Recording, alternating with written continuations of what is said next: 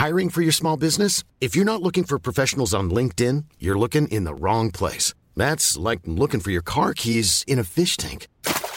LinkedIn helps you hire professionals you can't find anywhere else, even those who aren't actively searching for a new job but might be open to the perfect role. In a given month, over 70% of LinkedIn users don't even visit other leading job sites. So start looking in the right place. With LinkedIn, you can hire professionals like a professional. Post your free job on linkedin.com slash people today. Te despertás apenas sale el sol, muy alerta. Ya ni recordás la última vez que dormiste más de cuatro horas de corrido. Se escucha lejano el mugido de una vaca, amortiguado por el viento entre los campos de trigo secándose. Los mismos que alimentaban un país y sus sueños, y hoy ya nadie cosecha. Como todas las mañanas, pones a calentar, en el fuego que mantuviste toda la noche, agua para el mate, y abrís la puerta de la casa con cuidado. Aunque periódicamente engrasás las bisagras para evitar cualquier chirrido, aprendiste a tener más cuidado cada día. Este es el capítulo Zombies, Vendedores y Virus. Cómo crecer en el siglo XXI, del libro El año en que nos volvimos humanos. Más información en soysolo.com.ar. Alrededor de la casa hay un alambrado. Justo frente a la puerta, enrollado vertical en los alambres, hay un palo pintado de rojo. Como todas las mañanas, lo mirás para ver si sigue vertical o si algo, o alguien, que intentó pasar durante la noche hizo que se inclinara. Las rutinas nos dan seguridad. Apenas lo ves vertical, largas el aire, que, aunque no lo habías notado, tenías contenido en el pecho. Ningún zombie se acercó a tu casa. Parece estar todo seguro tu método de protección sigue funcionando, a pesar de que sos el último blockbuster de la Tierra. Los zombies fueron todos infectados por el mismo virus. Netflix. Sí, ese que ni el memorioso lector recuerda cómo se lo contagió porque, como hace tiempo somos inmunes a la publicidad tradicional, seguro no fue por un anuncio. ¿Habrá sido un vecino, un amigo sádico una conversación aleatoria escuchada en un medio de transporte? Nadie lo sabe. El paciente cero tampoco y sigue deambulando, infectado e infectando ya desde hace años. El mejor marketing viral es el que te infecta sin que lo notes. Mientras miras cómo sube el sol entre los alambres, recordás esas épocas maravillosas en las que los clientes se agolpaban en la góndola de estrenos los sábados cada vez más temprano, todos buscando el mismo VHS. Para el joven lector, VHS fue superado por DVD, que creyó dominar el mundo solo para sucumbir frente a Internet reinando menos que su antecesor. Con cada alquiler, gracias a las multas que cobraba si alguien se retrasaba en devolverlo, terminaba facturando un 50% más. Multas estratégicamente pensadas para eso. Ya hacía años que la tienda no tenía una sola película. El principio del fin fue, mea culpa, agregar productos de librería. Siguió con comida y, de a poco, cada nuevo rubro reducía el metraje destinado al cine. Inútil esfuerzo, mientras todas las demás tiendas cerraban. ¿Quién hubiera dicho que una empresa que vivía de castigar a sus clientes sería destruida por un modelo de suscripción enfocado en los mismos clientes? Eso de lo que se quejan tus clientes, aunque no los escuches, es la semilla de la disrupción. Todos sabemos desde hace años que retener a un cliente es mucho más eficiente que cazarlo. O al menos, hace un par de décadas alguien hizo un estudio que se viralizó y se convirtió en una verdad, que hoy se estudia en la universidad. Viralizado no implica verdadero, tal vez verosímil. Los humanos continuamos evolucionando, pero más rápido evoluciona la forma en que hacemos estudios. Por eso sigo considerando la matemática una ciencia y el marketing un arte, con tendencias y modas, evolución, cambios de rumbo. Todos los estudios que tienen que ver con la conducta humana deben ser revisados periódicamente. El sueño del virus propio. ¿Me cotizas un video viral de un minuto, por favor? Puntos suspensivos. Cuando lancé mi libro Soy Solo estaba orgulloso del producto y quería que todos se enteraran con un video que lo contara. Pero cuando buscaba proveedor entendí que la viralización es un fenómeno de demanda, no de oferta. Desconfía de quien te garantiza resultados cuando nadie lo hace. En otras palabras, todas las recetas que prometan algo viral deberían terminar con y reza porque la demanda lo viralice. En mi investigación de book trailers me crucé con que casi todos eran iguales autor o voz en off explicando de qué va el libro, pero encontré uno diferente, que aplicaba técnicas cinematográficas al tema. Otra vez, cruzando límites para innovar. Y encontré ese video porque se viralizó. Entendí entonces que si uno solamente sigue recetas de otros, difícilmente se viralice. Para viralizar hay que innovar en al menos una cosa. El book trailer de mi libro Soy Solo se viralizó más de lo que esperaba, aunque le di un empujón con publicidad, algo que, por lo que supe, todos hacemos pero pocos admiten. Desde que empecé a publicar artículos estoy atento al tema.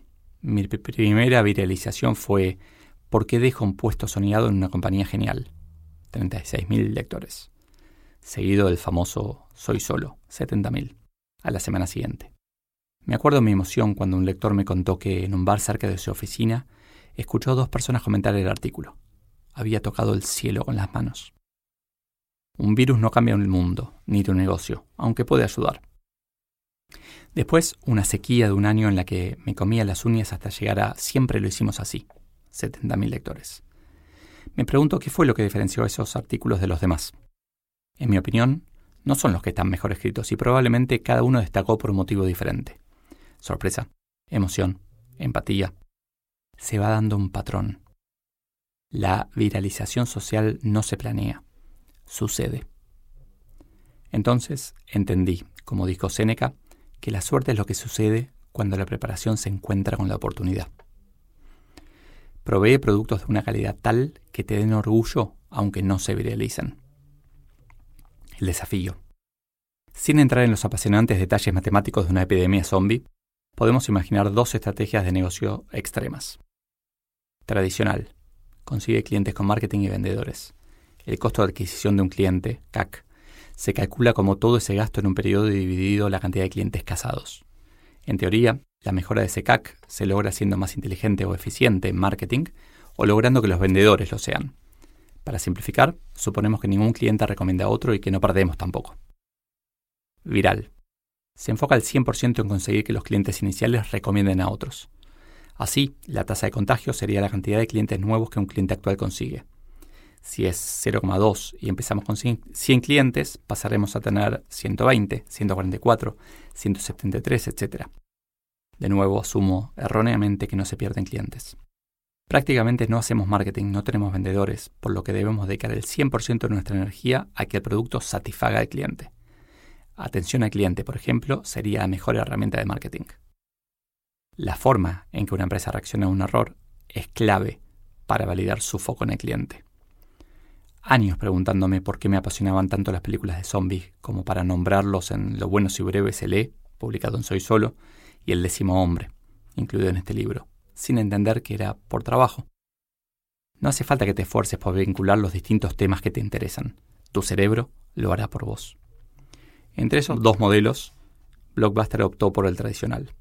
Trataba de infectar a sus clientes uno por uno. Netflix nació reaccionando a las multas de Blockbuster e hizo algo tan novedoso que Blockbuster no lo entendió. Mordía a uno y dejaba que se infectaran entre ellos. La viralización es básicamente lograr que tu cliente sea tu vendedor. No, no se hace con programas de referidos. Si le pagas a tu cliente para que te recomiende, estás afirmando que tu producto no se recomienda solo. ¿Cómo entonces lograr que un cliente sea un vendedor? Yo empezaría preguntándome si nuestros empleados son clientes. Y por favor, ya mismo decirle a recursos humanos y a marketing que no armen un plan de emple cliente, premiándolos por comprar. Y también que los nombres de los planes que arman son una porquería. ¿Son tus empleados tus clientes? Si no lo son, y podrían serlo, claro, trataré de averiguar por qué. Una pista. Lo que la empresa hace no es tan bueno o necesario como crees. Ahora vamos por un tema más delicado, en donde me ganaré la enemistad de muchos lectores. Si tus clientes son tus vendedores, ¿necesitas vendedores? Tal vez una clave para viralizar es que no te quede otra alternativa que lograr que los clientes vendan, y para eso lo mejor es no tener vendedores. Quemar las naves fomenta la creatividad y el foco, y la desesperación, claro. Pero yo quiero las dos cosas. ¿Cuál es el trabajo de tus vendedores? Vender. ¿Cómo lo van a lograr? Ofreciendo muchas personas o empresas. ¿Y qué les van a decir? Las cualidades del, servicio. ¿Cuáles? Las que ellos crean mejores. Tus clientes, si logras un producto que lo amerite, lo recomendarán a muchas personas o empresas, serán más creíbles y compartirán las cualidades que ellos creen mejores, no las de tus vendedores. Además de eso, no estarán tentados, por comisiones absurdas, complicadas o innecesarias, a ir en contra de lo que tu empresa necesita. Pero si mis clientes serán mis vendedores, ¿qué harán mis vendedores? Esa, pequeños saltamontes, es la pregunta clave para ellos. Yo veo tres caminos. Pueden enfocarse en las construcciones de relaciones de largo plazo, para lo que ruego no tengan comisiones y sean más coaches que vendedores. La segunda opción para quien sea más cortoplacista será dedicarse a atención al cliente, fortalecer lo que vendemos con un toque humano. Odio que me digas pequeños saltamontes, es absurdo. Pero dijiste tres. La tercera es el olvido. Ir a la misma isla lejana de los boleteros de cine, los expertos en viralización social y las máquinas de fax.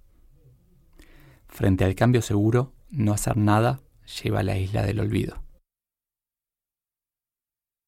Y sí, los vendedores me van a odiar, ¿no? Pero es un llamado a la acción de que el vendedor tradicional, clásico, que, que tanto criticamos, tiene que cambiar y convertirse en un constructor de relaciones, de confianza y, pensar más en el largo plazo. Sí, las comisiones para mí siempre hicieron daño y son uno de los factores que hacen que no nos enfoquemos suficiente en la calidad de nuestro servicio o producto. Y si nos enfocamos más en esa calidad, debería viralizarse solo. Deberíamos conseguir los clientes sin buscarlos, simplemente porque un cliente le regala al otro tu WhatsApp, tu mail, tu sitio web o lo que sea, el dato que tu QR. Creo que es una oportunidad todavía no aprovechada por la mayoría de las empresas. Igual hay muchos vendedores que me caen bien, ¿eh?